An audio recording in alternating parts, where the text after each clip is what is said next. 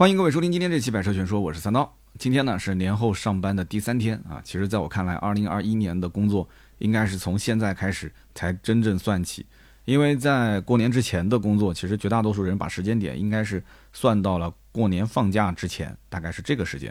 所以一二月份其实是相当于去年工作的一个收尾。那么从现在开始呢，啊，相当于是规划整个二零二一年的一个全年的工作。那么大家的这个工作是不是也是从现在开始起步的呢？不知道今年大家有什么规划啊？那么今年的呃年初，我们现在就算是年初了。那么我觉得有必要做一个今年年后的一个上市新车的盘点，就给大家大概梳理一下。就目前来讲啊，有哪些车子是准备上市，然后大家可以去关注的。那么以及就在过年前后刚刚上市的一些车型，有哪些值得关注的？那么我们稍微选了几台车啊。首先呢，就是一个叫荣威的 Marvel 二这个车型呢，我们在过年前就车上市的时候，我们其实已经看到啊，有人在后台有私信在问了，就觉得这车怎么样？那么这个车子呢，我们在广州车展其实已经看到了，当时呢，它是把这个品牌独立出来啊，叫做 R 品牌，就是一个 R。啊，用了一个 R 的这个标志。那这个车型一开始呢，还是有点这种，呃，犹抱琵琶半遮面的感觉，就是说上汽有点神神秘秘的啊。当时在现场，我也是，啊，工作人员好像有点不太，就是不太想要过多的让媒体去曝光太多这个产品的一些资料。那么从我角度来讲的话，他玩的一些套路，比方说各种路演啊，各种快闪啊，然后一直对外宣传说，啊，这是一个呃 R 系列是荣威中高端的一个新能源车。就是这样的一种包装，我觉得这个是上汽最拿手的，就是在营销宣传方面啊，就是让大家先产生一些兴趣。那么二月七号，当时这车正式上市啊，那上市之后呢，所有的信息资料我们就第一手拿到了嘛。那么看完这个车之后呢，其实说实话啊，有一点点失望啊。为什么呢？跟大家详细的讲一讲我的想法。那么这个车型其实一共有两个版本，那分别是补贴完之后二十一点九八万和二十三点九八万两款。那么对于这个价位来讲，很多人直接就可能劝退了。为什么呢？因为大多数人买电动车可能预算二十万以内。你像我当年买电动车，基本上就是这样一个预算，十五万往上一点点。那能接近十五肯定是最好，对吧？那么要接近二十的话，我可能就要掂量掂量了，对吧？这车子有没有什么特别能拿得出手的？那么这个车的 NEDC 的续航是五百零五公里啊，说实话，也就是现在目前市面上的一个八十分吧，就是平均值。那么配备的这个电池包呢，是六十九点九度电的三元锂电池。那么它的快充大概在半个小时啊，充到百分之八十；慢充大概在十二个小时。三电系统呢，上汽是自己做的。说实话啊，如果单纯从电动车的这个参数数据上来讲的话，我觉得亮点不是很突出啊。包括它的整个的动力配备，它的普通版的车型是双电机后驱，那么最大功率是一百八十六马力，四百一十牛米，百公里加速七点九。就是它也不是走性能的路线，包括它还有一个版本是 Pro 的版本。那按照我们正常理解，就是 Pro 版本应该是一个呃性能版吗？那其实它也不是性能版，Pro 版本车型跟后驱版本的这个性能是完全一致的。但是它 Pro 版本的配置特别高，它比正常的普通版本多出了一套主被动安全配置啊，全速的自适应巡航，你普通版本就是定速巡航，然后多了一套前雷达，普通版只有后雷达。然后它这个 Pro 版本有自动泊车、感应后备箱。然后主动的这个闭合式的进气格栅，座椅材质也是变成了皮加阿坎塔拉，然后前排座椅还带通风。普通版本的话，它只有加热，然后还有手势控制、面部识别、九个喇叭的波斯音响啊。普通的版本就不是波斯音响，对吧？那么还有自适应的远近光灯，还有六十四色的氛围灯，AR 实景驾驶辅助系统，就是上汽在给配置方面一向是很舍得下血本的。所以因此这个车型，如果大家要是感兴趣，你可以去看，基本上高配车型。你拉到整个市场上去做对比的话，它的配置肯定是不缺的，但是呢，到了这个价位，然后呢，这个续航这样的一个动力表现，是不是你想要的？这就是你要好好去思考的一个点。那么在 Pro 版本的基础上，如果你说，哎，我就是看中这个车了，我非它不买，然后我的预算还是有一些这个宽松，那怎么办？那你可以选装，它这个选装也很有意思啊。如果是别的电动车选装，一般都是增加配置，但是它这个选装呢，是花两万块钱选装四驱性能包。也就是前轴会得到一套电机，那么这样的话，你的车子就变成前轴的单电机，后轴的双电机，就是一个四驱版本了。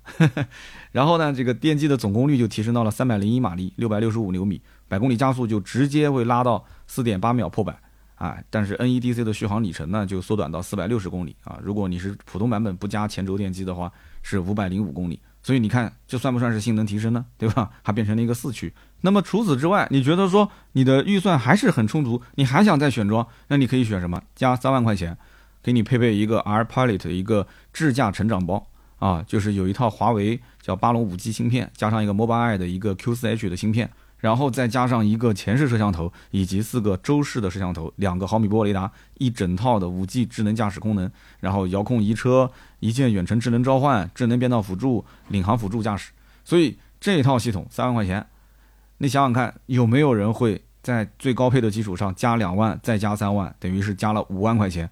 一下子的总价就达到了二十八点九八万，有没有？如果我们的听友里面有人是这么买的话，请你在评论区留言告诉我啊，那真的是信仰啊！其实从我角度来讲，这个车子其实买一个普通版本就够用了啊。如果是高配的话，那个配置基本上也都够用了。那我不太相信说你玩一个荣威的呃 Marvel R，最后你是想把所有的功能配置全部是飙到最顶，你又要玩性能，又要玩自动驾驶，那你真的要玩这个，你为什么要花三十万去买一个荣威的 Marvel R 呢？对不对？这个五 G 的概念啊，其实从我角度来讲，实际的意义并不是特别的大，因为目前现在的这种行车环境和用车条件啊，我觉得它的噱头远远是大于它的一个实际使用体验。但是你如果告诉我说，哎，五 G 就是网速快，我在车上看个小电影什么的，我很方便，对吧？那那这个你就去体验吧，因为你可以问一问身边有手机卡已经更换成五 G 的，你问他现在目前手机体验怎么样？其实手机的体验也不是特别的好，对吧？首先是信号的覆盖。不是那么的呃全面，另外就是它其实不管看电影也好，下载也好，速度并没有说能跑赢四 G 太多太多，有非常明显的一个变化。那么官方呢，呃这一次为了想着让消费者能尽快下单，也给了一些折扣啊，比方说你要如果选择两万的四驱性能包以及三万的这个 iPilot 智能成长包，原价不是五万块钱吗？好，那么第一批车主我现在给你收四万三，等于是优惠了七千块钱。那么除此之外呢，还有一个两千块钱的选装，两千块钱的选装是黑武士特别款。那么主要就是有一套这个外观加一个十九寸的熏黑轮毂，然后卡钳是变成红色，还有一个黑色的行李架。那么这一套外观套件两千块钱，说实话啊，并不算太贵。我相信如果真的喜欢的话，肯定有人愿意加的。那么跟前面的两万和三万的那个套件来比，我觉得绝大多数人还是能接受这个两千的套件啊。那么总结来讲，这一台 Marvel R 其实。它本质上是2018年的 Marvel X 的一个车型换壳，或者说是重新包装。它的整体的性能表现和2018年的 Marvel X 相比的，我觉得没有任何的变化。那么只是在设计层面上来讲，有稍微的一丢丢的改变，因为它的空间尺寸没有任何的变化啊，甚至价格方面其实也没有变化太多。那么之前 Marvel X 在销量层面上来讲，大家可以去看一看统计数据啊，啊，并不是很成功。所以现在荣威单独把这个 R 品牌独立出来，然后推出这个 Marvel R 的产品，你你觉得这个产品会在市场上会突然之间得到非常大的认可吗？我觉得可能性不大啊。那么这个车不管是外观内饰，还是说从产品的这个啊数据层面上来讲，真的是可能要好好掂量掂量了。就这个价格定位啊，就是现在只有卖不出去的价格，没有卖不出去的车。就是如果荣威一直认为这个产品就是高大上的存在。啊，它就是为了在新能源领域占据一个高点啊！我就是定位二十多万的话，那有可能是自嗨啊！我觉得真的是自嗨，因为 Marvel R 的 NEDC 续航里程我刚刚说了嘛，五百零五公里，然后电机最大功率一百三十七千瓦啊，四百一十牛米，百公里加速七点九，这些东西所有的数据拿出来，在市面上来看，并不是能支撑这个二十多万的价格啊，并不是能支撑。那你就算是加到了四驱啊，百公里四点八秒。或者你再加装了其他的一些，呃，那那一套什么五 G 这些噱头的东西，你说能支撑到二十八万多吗？我觉得也是很难的。所以总体来讲，Marvel R，你只要知道之前有一款车叫 Marvel X，那么这两款车之间，它们并没有太大的变化啊，只是增加了一些呃额外支付费用才能获得的辅助驾驶，然后包括什么车标前脸、尾灯、宝杠啊这些设计上的变化，系统更新了一下，多花那么多钱，意义在哪儿？所以，我我个人觉得是重新包装的产品啊，大家还是在下单之前了解清楚之后啊，再确定好自己要不要这个产品。那么下面一款车呢，我想聊一聊就是比亚迪的 DMI。那么因为今天是讲年后的一些上市车型的盘点嘛，所以这个 DMI 我觉得真的是得好好聊一聊，因为这个是在年前啊，我没记错，应该是一月十一号，当时就已经比亚迪开始进行预售了啊，有秦 PLUS DMI、宋 PLUS DMI、唐 DMI。就这些车都是很多人特别关心的，特别是秦 Plus DM-i。我看到现在不管是新闻媒体平台还是论坛，可以说这个秦 Plus 啊已经是刷屏了。那很多只要一提到这个车，下面的评论都爆炸。那么为什么爆炸？其实主要原因也是这个车的定价相对比较低。之前我们也说了，就是比亚迪的插混能见到最便宜的，起售价都在十二三万，但是因为秦 Plus DM-i 这个产品出来，一下子把它的就是价格的门槛拉低到了十万七千八，啊，它是十万七千八到十四万七千八，所以大家非常关注，就这个车子它十万七千八到底能给到什么样的配置？那么最近呢，配置表在网上啊也开始慢慢的流传开了，很多人也吐槽说啊，这个怎么配置这么低啊？啊，那个方向盘前面的那个屏幕怎么这么小？那就各种吐槽。其实大家肯定是希望十万七千八能买到像比亚迪汉一样，对吧？同样的内饰，同样的造型，你哪怕就是缩小一点，我能接受。但是真正看到之后，发现完全不是这样的。那么宋 Plus DM-i 呢是有四款车型，预售是十五万三千八到十七万五千八，这个价格略高一些啊。有些人，嗯，可能稍微心里面想，那这个我不是我的菜。那么唐 DM-i 呢就更贵一些了啊，它一共是三款车，预售价是十九万七千八到二十二万四千八。但是呢，唐一直是比亚迪的核心产品，但是你要知道，这个也有差别啊。唐其实之前一直是走性能路线，唐为什么卖得好，就是因为性能特别强。但是现在 DM-i 的路线，它不是走性能路线，它是走一个经济省油的路线啊，让你去很省油的、很经济的去开。所以一定要搞清楚，你到底买这三款车图的是什么。厂家现在宣传的点是这个，你别到时候买的时候，你说你还吐槽这个车性能不好，人家 DM-i 就不是走性能路线的。那么这三款车的外观和内饰走的也是比亚迪一贯的风格啊，就当下基本上就是比亚迪唐也好，比亚迪汉也好，都是那种设计，你可以去看一看，我就不多说了。那么后期等正式上市，我们会有啊单个车型的详细讲解。那么这一套 DM-i 的超级混动系统，我觉得很多人想了解，是不是？因为大家都不是很清楚到底是怎么样的一套系统，有哪些特色。那我们简单讲一下。但是在讲之前，我要提醒大家，其实这一套系统。我在之前的节目里面有三十多分钟的时间，专门开辟了一期讲解，但是很多人都说没听过，没听过，为什么没听过？因为那期节目是特约，那很多人一看是特约就不听了。其实特约里面也有很多干货，我之前节目就说了，为了让特约能够让大家听下去，其实我一直是希望把特约做成一个干货集锦啊，就是你只要是特约，我就给你说干货，其他的废话我不多讲，因为这个稿子也是厂家一审再审，对吧？没有个人的一些脱口秀的成分嘛，那我就只说干货。所以那期节目大家可以回听听。啊，那么今天我们讲的简单一点，就比方说比亚迪 DM-i 超级混动是个什么？那么这个本质上来讲，就是用一台霄云插混的专用发动机。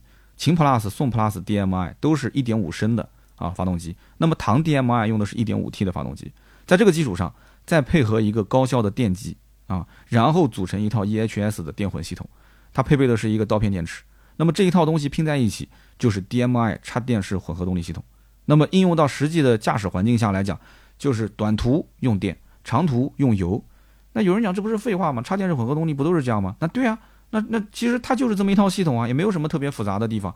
只不过它在整体的设定上来讲，它不是追求高性能。之前的比亚迪它不是已经到第三代了吗？在之前的比亚迪它的插混系统里面，它其实一直是偏向于追求高性能的，它主打的就是高性能。所以现在是两个分支，DMP 就是高性能，DMI 就是主打油耗低，续航。更长一些，所以这一套的 DM-i 系统，我们后期可以专门来聊。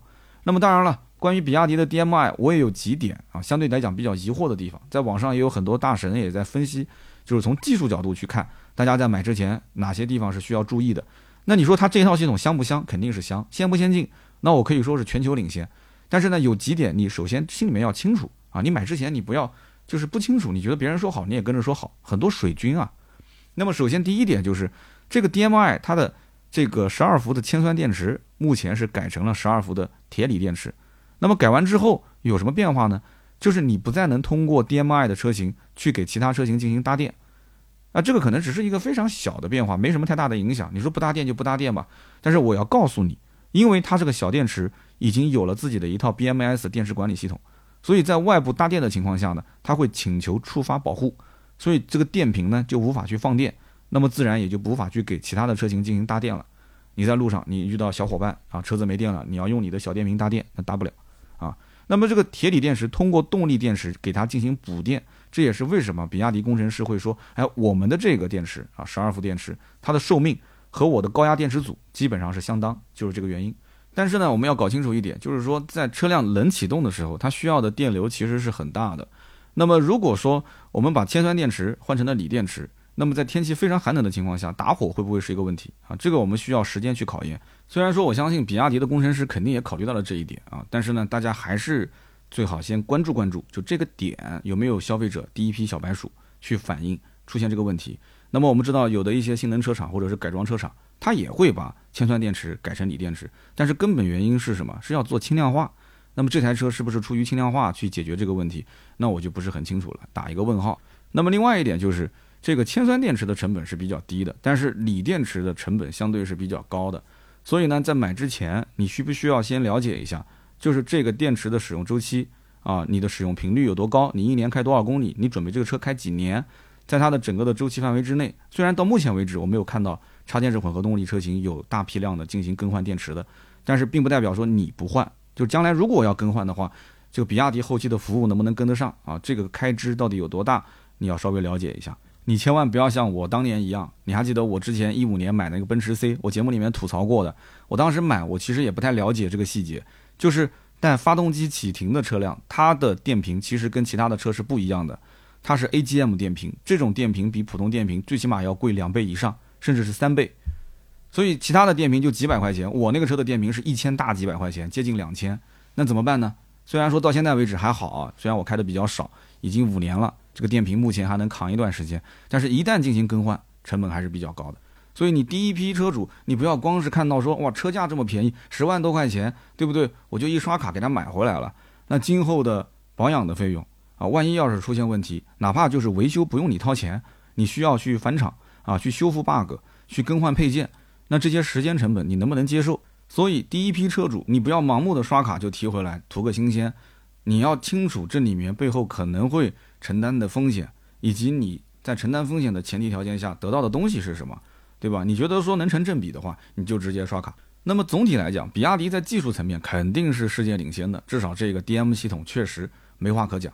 那么，我个人觉得啊，就是说，在买车层面上来讲，一定要去根据自己的需求来。你不要说别人要插混，你也买插混，你有没有这个条件？你家里面能不能装充电桩？你不要光看这个价位已经到了你的预算范围了，对吧？为了一块绿牌就刷卡。那么你如果真的有燃油牌照，你干嘛不去买个燃油车呢？你要如果能开纯电满足你的需求，为什么不买纯电车呢？对不对？但是你一定觉得说插混，我平时可以当油车来开啊，它就是最适合我的一个驾驶方式，那你就去买它，没什么问题。那这个车子呢？等到三月份正式上市公布价格，有了详细的这个配置表，我们到时候再做一期啊，没有任何问题。但是我建议大家还是好好的等一等，这台车能不能经得住市场的考验。那么年后呢，还有一个重头戏啊，就是丰田的奥兰和凌尚这两款车呢，在广州车展那一期我也提到过了。只不过这个奥兰跟凌尚的上市时间啊，相隔的比较远。奥兰呢，目前确定是三月份发布，那么凌尚呢，要到七月份才能有动静。所以这也是我之前没太搞懂的事情。就是丰田的车子正常发布一般不都是前后脚吗？但是之前好像也遇到过这种情况，比方说好像 CHR 和奕泽就是前后好像隔的时间比较长。那么这一次呢，我们也知道这个奥兰的事件啊，就是它的名字取得不是特别的好，对吧？广州车展我们也提到这个事。后来官方据说啊给了一个消息，要把奥兰这个名字改掉啊，要把中文名正式命名为亚洲狮啊，目前还没确定。那么那个凌尚应该讲没什么问题，那后期应该就叫凌上了啊。那么如果说一个叫亚洲狮，一个叫凌尚，这两个名字好像确实这个霸气程度不太一样。那么关于丰田的这两款车呢，我们其实可以正常理解，就是一台是卡罗拉的加长版，一台是雷凌的加长版。那么如果你要仔细研究一下，你会发现凌尚的英文其实用的就是 Levin，就是雷凌的英文名。那么丰田这一次其实把两台车搞得有点神神秘秘啊。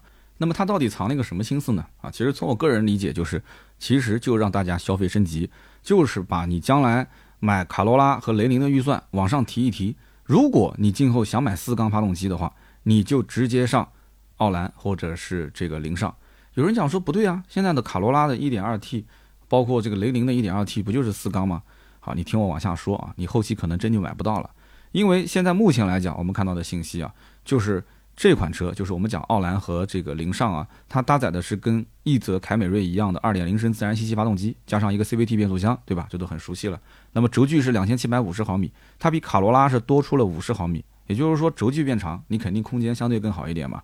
那么我们简单的去做个比喻，也就等于说卡罗拉、雷凌相当于是 iPhone 12，奥兰和凌尚相当于是 iPhone 12 Pro，凯美瑞呢相当于就是 iPhone 12 Pro Max 啊，或者你把亚洲龙算进来也可以啊。十二 Pro Max，那么其实你不难看出啊，丰田现在就是为这两台车进行铺路。那么这个铺路不仅仅是给卡罗拉和雷凌要用上1.5升的三缸发动机，那么也是你要知道，丰田它其实天津技术开发区的发动机工厂已经在做改造了，它要计划是提高到五十四万台的 TNGA 发动机的产能，然后同时削减十点八万台的 1.2T 发动机产能。这个改造工程将在今年的三月份就竣工验收了，也就是下个月。大家可能不太了解这个十点八万台的产能削减是什么个概念。你要知道，先前 1.2T 发动机的年产能也就是十点八万台这个数字。那么现在削减十点八万台是什么概念？那不就等于是一点二 T 发动机停产了吗？所以今后卡罗拉、雷凌，你就不要想到再买一点二 T 发动机了。它直接公布，或者说它不对外直接公布，就是偷偷摸摸的就直接没有一点二 T 的货源，你买不到了。你再去问卡罗拉，再去问雷凌，家里面只有一点五升三缸，再加上那个一点八升的混动。那有人会说了。一点二 T 买不到，那我就买一点八升混动呗，我就图它是个四缸。好，那我再告诉你，在二零一九年的时候，国内就已经开启了 TNGA 一点五升、二点零升混动项目。你什么概念？你知道吗？一点五升三缸混动，将来就是要替代一点八升混动的。也就是说，四缸的一点八升混动系统，将来大概率也是要被砍掉的。砍完之后，就上一点五升三缸混动，就搭载在卡罗拉和雷凌车上。所以我不讲了吗？就是你将来说你买丰田车，你再想要买一个四缸发动机，最入门的标准就是从奥兰和凌尚开始看起的。卡罗拉和雷凌你就再也买不到四缸发动机了，就这么简单。所以大家知道是什么概念了吗？所以如果你现在真的就要四缸，你坚决不买三缸，赶紧入手吧。将来卡罗拉、雷凌没了，你只能是从奥兰和凌尚开始看。那么奥兰和凌尚的这个定价区间，现在基本上公认的是在十五到二十万之间。啊，所以今后你如果说预算不在这个价位，但是你想开个丰田，又不能说买个三缸车，那 对不起，将来没有这个选择啊。所以你要不就预算往上提，你可以等一等；那要不你就赶紧入手啊。或者再换句话讲，你也不是非丰田不买，其他的车子四缸的多了去了，是吧？你去看看大众，大众都是四缸。好，那我们接着往下聊，下面一款车呢，就是奥迪的 e-tron。那有人讲为什么要聊奥迪的 e-tron 呢？那我也知道，我们听友当中绝大多数的人是不会买这个车的，但这个车有一个看点。有一个什么看点呢？就是目前为止，奥迪的 e-tron 还是进口版本，那奔驰的 EQC 已经国产了，那宝马的 RX3 也是国产了，是吧？那么奥迪的 e-tron 呢，去年上市，那么其实大家都知道，跟海外版本没有什么区别啊，从外观到内饰到配置都一样的。但是马上国产之后就有差别了，国产之后它的整体输出功率是要下降的，因为海外版本的前轴是一百三十五千瓦的电机，后轴是一百六十五千瓦，那么前后轴加在一起，它的总输出功率是三百千瓦。但是国产之后就变成了前轴一百一十五千瓦，后轴一百七十二千瓦，前后加在一起是两百八十七千瓦。那你想想看，这个动力参数上应该说和之前的进口版比还是低了不少的。那么它的电池包呢，跟之前是一样的，和目前在售的海外版本都是一样，九十五度电的三元锂电池，四百六十五公里的 NEDC 续航，比进口版略略少了五公里啊。其实这个续航里程啊，并不是很优秀，很一般啊。跟它这个价位比起来的话，我觉得真的是。所以这一次呢，相当于是减配啊，减配之后国产。那么国产的 e-tron 它的价格到底定多少？这是很多人稍微要是想关心的话，它其实唯一就是关心价格。那么到底要降多少呢？它现在的进口版的定价是六十九万两千八起售，对吧？到八十二万八千六。但是你不能光看官方指导价，我估计没有多少人知道这个车的行情。这个车子呢，你要知道，它第一批进入到中国市场的肯定是不知道水深水浅，就老百姓到底对这个车的兴趣程度有多少。我能不能拿着这个标，拿着这个新产品啊，去忽悠忽悠中国的这种啊，对于电动车好像很狂热的老百姓？结果呢，定了一个高价，但是这个高价很明显是没有人去应和它的，对不对？那么现在是什么行情呢？终端一路大跳水，这个车子入门的六十九点二八万的版本，成交价基本上在四十到四十五万之间，全国各地的行情差别还比较大。我甚至见过最低的行情，这车几乎是打了五五折，也就是将近三十八九万向外抛售。啊，大概是这么一个行情，所以你想想看，这台车将来国产之后能定多少钱？首先，自家的这个进口版本其实终端降价，厂家肯定不是不知道的。那么其次就是宝马的 RX 三上市没多久，调价啊，直接官降七万五，什么概念啊？官降完之后的价格区间就拉到了三十九万九千九到四十三万九千九两款。那奔驰的 EQC 本身就是国产的，所以奔驰很聪明，上来就国产，定价呢四十九万九千八到六十二万两千八，那基本上买的人也就是低配版本。那么你想三十九万。四十三万、四十九万，那你说奥迪的 e-tron 将来国产定多少钱呢？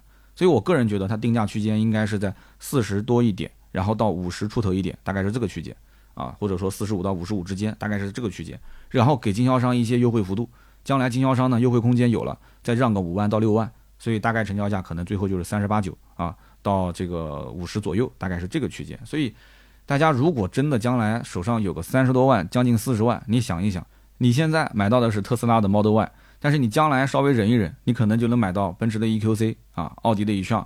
甚至是宝马的 RX 三，因为这车调完价之后，目前价格还是坚挺，到后面肯定也要让啊。但是不管怎么说，奥迪的 e-tron 啊，奔驰的 EQC 或者是宝马的 X 三，其实本质上来讲也是油改电的一个大前提。那么你能不能接受油改电？但是你也要知道，油改电和油改电的车子也是有区别的。那么对于豪华品牌来讲，它很多架构确实在一开始设置之初啊，它就是考虑到了燃油版啊，包括混合动力版本，包括纯电版本。它不像我们说的特斯拉，特斯拉是不考虑什么混动或者是纯燃油的，它就是一个纯电版本。所以在这个架构层面上来讲啊，一个纯电的架构和一个燃油的混动的和这个纯电的，它都可以混用的这样的一个架构体系的话，到底有什么区别？这个我们将来可以找一期节目聊一聊这方面的干货。我们拉几台车出来进行一个对比。虽然说我们不是视频节目，但是我们也可以说一说大家需要注意的点。那么今天我们就不展开了。那么下面我们要聊一款车，就是魏的摩卡。那么这个车型呢，啊，它其实摩卡的背后就是咖啡家族嘛，也是这个最近长城一直在推的一个概念。那么这个咖啡家族呢，啊，除了摩卡之外，还有马上要上市的这个马奇朵啊，马奇朵的这个申报图也出来了。长城的这个命名真的是非常的放飞自我，又是摩卡，又是马奇朵啊，又是炮，又是又是之前的那个什么各种狗，是吧？那么这一台摩卡其实。啊，你可以当做是 VV 七的换代车型啊。那个马奇朵其实是一辆紧凑型的 SUV，那么这个 VV 七呢，长宽高大小大家应该很了解了。那么这个摩卡其实长宽高比 VV 七还要再大一圈，然后呢，它的轴距反而是比 VV 七稍微短一点啊，轴距是两千九百一十五毫米，也不算小。那么这台车子的动力系统一共有两套，一套呢是 2.0T 加48伏轻混，再加一个 9DCT 的一个配置。还有一套呢是 PHEV 的混动配置啊，是三元锂电池，纯电续航能到两百公里。那么从数据上来讲，其实这个产品我们可以看作是正儿八经长城是经过调整之后升级的一个，可以说在技术方面有换代的产品。所以摩卡这款车，我估计可能很多人还不知道它实际的意义在什么地方。长城今年可以讲你要关注的点就应该是在于它的发动机和变速箱的匹配。很多的平台其实已经开始提前报道了啊，有视频有图文。我的微博也转发过，但是我感觉到大多数人对这些东西啊关注度不高。你要知道，之前长城其实一直被吐槽就是油耗高，油耗高的根本原因是什么？就是它没有解决变速箱的问题，它的匹配度不是很高。但是现在它是在这方面是有调整的。那么目前来讲，最明显的调整之后的产品是什么？其实就是摩卡。所以摩卡，我觉得最应该关注的点是这个点啊，就是 2.0T 48伏轻混再加 9DCT 的这个产品。将来呢，我我也不建议大家当第一批小白鼠啊，你也可以去看一看。第一批的用户实际用完之后，大家是什么感受啊？动力开起来是怎么样子？然后油耗，最后经过可能半年啊、一年的这个呃车主的实际油耗反馈，你看一看，然后再觉得是不是自己的菜，然后再入手，不要着急。那么我觉得很多人关注这个车子，现在也有一点跑偏，就是它的代言人现在反而是一个炒作的点，就是他的代言人是任正非的小女儿姚安娜。姚安娜前段时间不是也是报了很多的一些新闻嘛？那么她是二零二一年的一月十四号刚刚出道。结果一月十五号就宣布是魏派的这个代言人啊，官宣摩卡代言人是吧？这个效率真的是惊人。那么其实在我来看啊，二零二一年魏派这个品牌其实是要打翻身仗。为什么要讲翻身仗呢？因为之前它这个旗下的坦克三百热度非常高，但是你会发现其实魏派家族其他的车子 VV 七、VV 六、VV 五倒不是说那么的强势，对不对？所以有点跑偏了。就以前我们认为魏派就是 VV 五、VV 六、VV 七，但是现在反而是一个。这个长城的长城炮，但是长城炮这个产品挂的虽然是魏派的标，但是有的时候我会认为它是不是长城的长城的车？我我到卖哈佛的店里面去找一找，是不是有这个车？所以它一定要把魏派的这整体的一个产品架构啊，还是要推出去。因为你想想看，当年的 VV 七上市是很轰动的，对不对？但是呢，随着往后走的这几年啊，魏的整体销量其实下滑还是比较严重的。现在也就是 VV 六销量还是可以的，那 VV 五和 VV 七。应该说销量整体已经是大不如前了。那么整体来讲，它一开始定位说我要走豪华的 SUV 路线，但是到后面发力就明显是没有那么大。它主要是缺少产品的一个更新迭代啊，它没有可以炒作的点。那么现在好了，这个摩卡出来之后，哎，一个是主打智能加混动，对不对？一个呢是全新的一套的燃油的这个动力。那么看上去确实是个很新的东西，但是我个人觉得啊，可能从产品层面上来讲，还是需要时间去考验，因为这里面哪怕就是它有很多的一些变化，但是呢，你要经得住消费者的检验，经得住市场的检验，而且这个价格目前也没有。啊，透露的太多，我也不知道具体定多少钱。那大家还是那句话，只有卖不出去的价格，没有卖不出去的车。那如果定的太高，可能曲高和寡，很多人也不太能接受。所以，为的下一步动作到底是怎样？我觉得临门平台啊，包括什么咖啡家族啊，还有什么果冻电池啊，什么 DHT 插混啊，这些东西都可以关注，值得关注。那么，包括我刚刚讲的变速箱的一些技术迭代，也是值得关注的点。那么下面呢，我们要聊一款车，就是五菱征途啊，就因为我们前面聊的都是轿车啊 SUV，那么接着就聊一聊皮卡。那么我相信皮卡呢。啊，有一些朋友在关注，但是我相信不可能关注到征途，是不是？为什么呢？因为五菱大家印象中就是面包车，最近比较火的无非就是一个是五菱凯捷，一个是五菱的 mini EV 啊。对于很多人来讲，也不是要经常接触到的车型，大多数人买的还是家用轿车或者是 SUV。那么这个皮卡呢，很多人的认知要不就是美系的这种全尺寸的大皮卡，对不对？那么又大又硬啊，就是那种荷尔蒙的气息。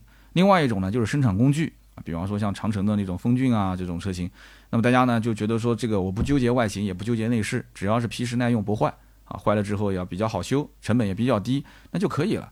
大多数的人他要的是什么？就是后面的那个翻斗装载量是足够的就行了。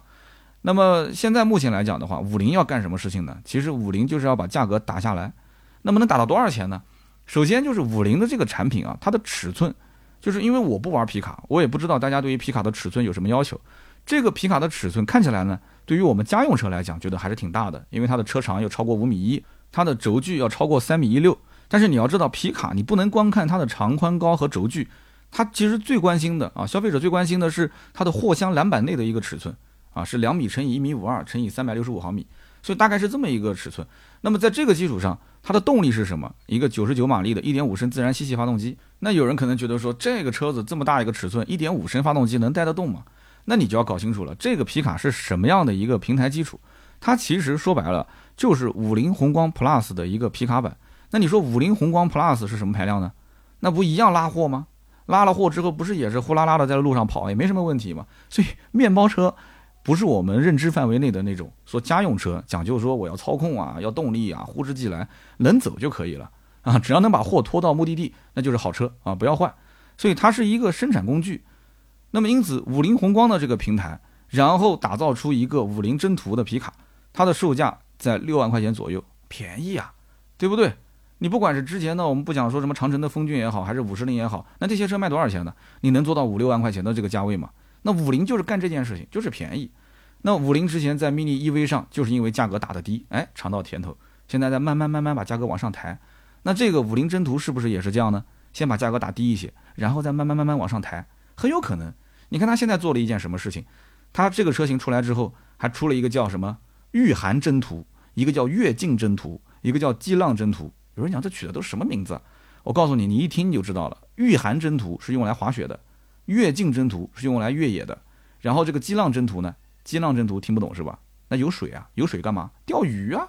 所以这三个产品就是什么呢？就是应对滑雪、露营和钓鱼的。那我只能讲，五菱真的会玩。啊，这个营销手段真的是做的，真的是是是到位啊，很有噱头。所以这个不一定是量产车，但是它就用来营销，就跟之前 mini EV 啊那个车型，哇，搞出各种各样的花样。你觉得那个熊猫版本的那个车能上路吗？啊，那个车子头上两个耳朵，前面一个一个大黑鼻子，那车能上路吗？啊，所以你想一想就知道了，用来做噱头的嘛，做营销做宣传。所以如果真的能把皮卡做成一个。什么什么社群啊，或者是一个什么线下年轻人都喜欢的一种玩法，他可能说不定真的就把长城想玩的事情啊，没玩成的事情，他给玩成了。长城不是一直想干这个事情吗？就是把年轻用户往皮卡上面转，然后用皮卡作为你的一个生活态度。但是好像反应不是特别强烈，消费者不是很很应和厂家的这个想法。哎，但是五菱之前有个 mini EV，哎，他能不能把这个征途也搞成这样子呢？这不好说。但是从我角度来讲，这个车子呢。呃，应该说，呃，外观内饰啊，都还是差点意思。它的什么中控屏幕啊，虽然说什么倒车影像、雷达啊这些，手机互联、多功能方向盘这些配置它都给你了，但是呢，我个人觉得它的最低配绝对不会给你那么丰富的配置。就目前曝光看都有这些配置，那一定是高配，但也不会有多少人买高配。然后前排座椅还能放平，然后后排座椅的这个角度是比较垂直的，呃，几乎是接近九十度。所以你要知道，这车你不要看轴距，也不要看长度，它实际能坐人的就是前面那一点点的空间啊。后排应该讲短途坐坐人，勉强挤一挤还可以，时间久了你这个腰肯定是受不了的。所以这个车子讲到底是主打商用市场，它是用来拖货的啊。但是问题又是，就是它如果是拖货的话，首先它原配的幺七五七五十四寸的一个轮圈。那么基本上，我觉得也就是城市道路来用啊，很多的一些主城区可能对皮卡还有限制，它就是一个生产工具，对不对？那生产工具的话，又不能跑主城的话，因为现在虽然说皮卡很多城市放开了，但是还是有大多数的城市皮卡不能进城。那么这你要考虑到一个点，还有就是皮卡有强制报废的政策，目前还没有解除啊。虽然一直讲说有可能会解除，但是到目前为止还没有解除，所以这些都是你在玩皮卡之前你一定要想通的事情啊。你不要觉得说皮卡车能拉会跑，一台车能当好几台车用啊，又能当 SUV，又能当轿车，又能当货车。但是实际上你要知道这里面啊限行的点，包括报废的点，这些东西你都要搞清楚。所以呢，我的节目我觉得唯一能帮到大家的就是这些点，我帮你把这些事情呢给你梳理一下。你不知道的东西呢，我给你在耳边呢提个醒。那么以上的内容呢，就是今年过完年之后，我觉得比较值得关注的一些车。那么当然了，年后即将上市的新车肯定不止这几款。啊，随便说几款，比方说像长安的 UNI K 啊，五菱的宏光侠，新款的本田思域啊，全新的名图，这些我们都没有在今天节目里面说到。但是我们今后的节目一定会紧跟新车上市的这个时间点，给大家去做点评啊，帮大家去梳理梳理有没有必要啊去考虑这些新款车型，不管是增购还是换购，那给大家呢做一些帮助。那么还有一些车呢，不确定今年会不会来，比方说像新款的汉兰达，包括像塞纳是不是国产啊？不管是年底还是明年，会不会有动静？那么我也会在节目当中及时给大家去啊沟通相关的资讯。还是强烈建议大家去关注关注我的新浪微博啊，我每天都会更新十几二十条。那么发表一下我的观点，我看到的最新资讯，我都会随手转发到新浪微博。大家看到我的更新呢，也希望多多支持啊，点评一下啊，或者跟我互动一下啊，发发私信啊。还是那句话，在微博上其实呃我的互动应该讲还是比较频繁的，也是我今年主要发力的一个点。新浪微博就叫百车全说三刀，大家可以搜一下。那么以上呢就是今天节目所有的内容。大家如果说有一些关注的车，我在节目中没有提到的，也可以在评论区告诉我。那么我看到呢也会重点关注。那后期呢也可能会成为我们的节目选题。留言互动呢也是对我最大的支持啊。我们也会在留言区抽取三位，赠送呢价值一百六十八元的芥末绿燃油添加剂一瓶。好的，那么下面呢是关于上期节目的留言互动环节。上期节目呢是在过年期间录制的，那么请到了我的好朋友姚律师，应该讲非常感谢他过年期间啊，呃，舍弃了大半天跟家人团聚的时间，来到了我的录音棚，然后讲了讲自己家里面的几台燃油车，然后呃增购了一辆特斯拉 Model Y，整个的一个心路历程。那么中间呢，应该说干货还是非常多的，我看到了留言区，对很多人都有帮助。那么其中有一位叫做小小小子然，他说。这期节目我必须要留个言，我是刚刚订了特斯拉，一月底订的车，预计要到五月份才能提车。那么我选车面临的问题其实和姚律师是一样的。我当时的选车想法就是直接 pass 油车，然后先看的是蔚来。但是蔚来的产品呢，加上 NP 之后啊，选装要超四十万，所以超了我的预算，续航也不是特别的满意，而且我也不怎么看好未来的换电模式。所以看来看去好像也只有 Model Y 可以选。那么家里面呢已经有两台油车了。在这种环境下，其实我换车的心态就是觉得这个东西没玩过，那么对油车是比较嫌弃的，就是想玩一玩电车。那么至于特斯拉将来是不是会降价，我觉得完全可以预期，就是后期如果更换成磷酸铁锂电池，那肯定是降价的。但是到时候如果真的是降到二十七万以内，那我就把我们家的燃油车再换一辆，对不对？或者我彻底就全部换掉。那么自从家里面订了这一台 Model Y 之后，就怎么看家里的油车就不是很顺眼。然后再说一下充电桩的事情。他们家已经装好了充电桩。他说，国网的充电桩其实服务非常的好啊，是颠覆了我对于国企的一个印象。网上上传资料，上传完之后很快就有回应了，所以觉得还是非常不错的。那么应该讲，这又是一个啊成为特斯拉的车主。那么我们在评论区也看到很多人也都陆陆续续的，对吧？回复留言说啊，我订了特斯拉啊，我刚买了特斯拉。这特斯拉的销量好，真的是好，真的没话可说。那么下面一位听友叫做聂风一九七三，他说。我想送给姚律师一段话啊，不要相信某一些因为利益的导向去做评测的人，他们把依赖于特定的路线高精地图的这种自动驾驶和特斯拉的适合所有路线的实时场景自动驾驶来做对比，我觉得都是耍流氓。那么评测的人他不做一个提前的说明，肯定是非蠢即坏。那么希望呃你可以多多了解。还有就是特斯拉虽然说行车噪音啊会大了一些，但是你要知道它其实是无框车门。那么另外就是网上黑特斯拉的人特别的多，其实呢主要原因是特斯拉从来不打广告，所以呢我们要明白这些道理。然后它最后的落款是特斯拉 Model 3和 Model X 车主。最后呢，恭喜姚律师做出了正确的选择。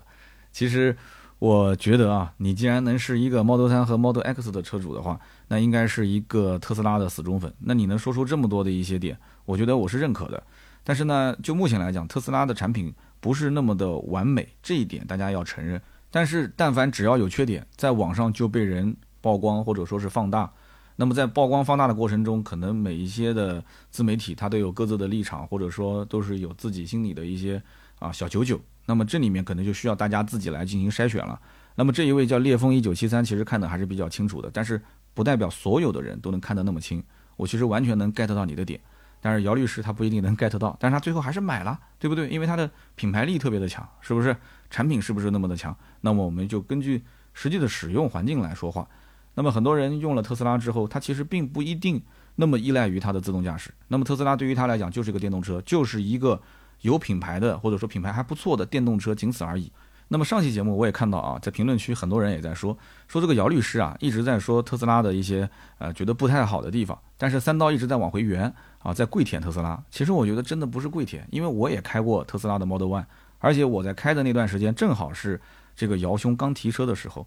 我们俩只是把私下的对话拉到了我们的节目当中来，那么他也在喷，我也在喷，我们俩同时喷的点，那也不是没有啊。比方说它的这种制动力回收系统不可以进行调节，我们俩都吐槽了。包括还有就是自动驾驶的过程当中，低速的过程，它那个刹车有异响，包括它的这个空调有异响，这些我们两个人是达成一致的。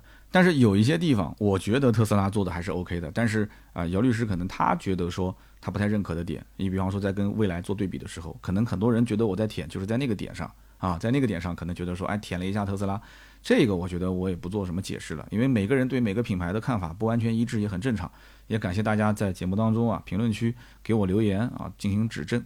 那么下面一位听友叫做流云笑天，他说这位律师大哥啊，我听了半天，我来总结一下，他夫人买车呢是喜欢品牌，但是不懂车，而姚律师买的呢。也不仅仅是车，而是夫人的高兴。如果姚律师的夫人不同意买特斯拉，那他是绝对不会买的。